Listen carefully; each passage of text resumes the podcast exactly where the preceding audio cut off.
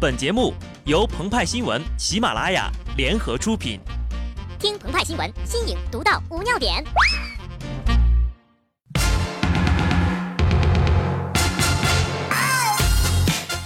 本文章转自澎湃新闻澎湃联播，听众朋友们，大家好，我是极致的小布。黎明即起，鸡叫之前，语文、英语大声诵念，数理公式牢记心间，单词多了别心烦，分片分组来攻占。名人名言多摘抄，作文分数低不了。开门见山扣紧题，直截了当最简单。考前错题编辑好，先易后难树信心。实在不会就选 B。铃响收卷再落笔，不能偷懒与侥幸。刚刚说的这段呀，是《虎妈猫爸》里的口诀，堪称女学霸补完养成宝典。而赵薇饰演的虎妈。这是脱胎于美国名校哈佛大学的毕业生蔡美儿，她靠一本《虎妈战歌》名扬海外。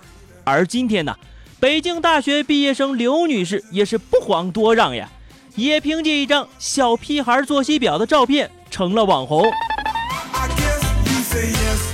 大家伙儿请看节目配图，派派他看到早上五点钟就起床了，那表情和闹钟右边的是一毛一样的。对。咱们也都是二十三点上床玩手机啊，不是通过手机积累第二天用的段子，直到五点才睡呀。面对这样精确到小时的时间表，网友自觉站队，赞方表示：“人家这就叫教育呀！所有顺其自然的教育方式都是父母偷懒，完全无视无数坚持放养教育的父母无限大的心理阴影面积。”面对扁方斥责。童年本来就一去不复返，还真忍心剥夺本该属于孩子活泼欢乐的童年时光？刘女士直接回击：要想未来轻松一点，从小就要辛苦一点。我爸爸说过，小孩子唯一能做的事情就是学习，现在不学习，以后就会被社会淘汰的。不过啊，客观的说，刘女士与虎妈的称号还有一些差距，比如。被赋予“英霸”之称的何烈胜，可是，在2012年带着四岁的儿子，在美国纽约零下十三摄氏度的雪地里裸跑，在富士山封山后攀至山顶。相比起来呀，偶尔给孩子放假的刘女士也算是溺爱了。再瞅瞅第二张配图，2012年传出的清华学霸姐妹的时间表，跟小屁孩的一比啊。果然是小学见大学呀！看到这样一个赛一个精准的时间表，鹏鹏和派派深感长江后浪推前浪，前浪拍死在沙滩上的忧患意识，必须要制定一个时间表来督促自己了。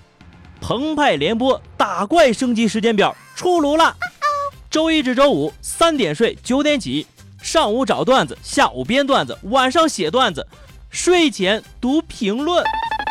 周六至周日呢，随时睡，随时起，全天吃喝玩乐。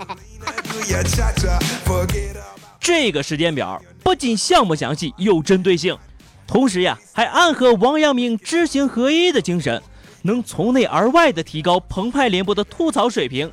今后，哎，说的那么漂亮，不对呀，这个时间表，咱们过去不都是一直这样安排的吗？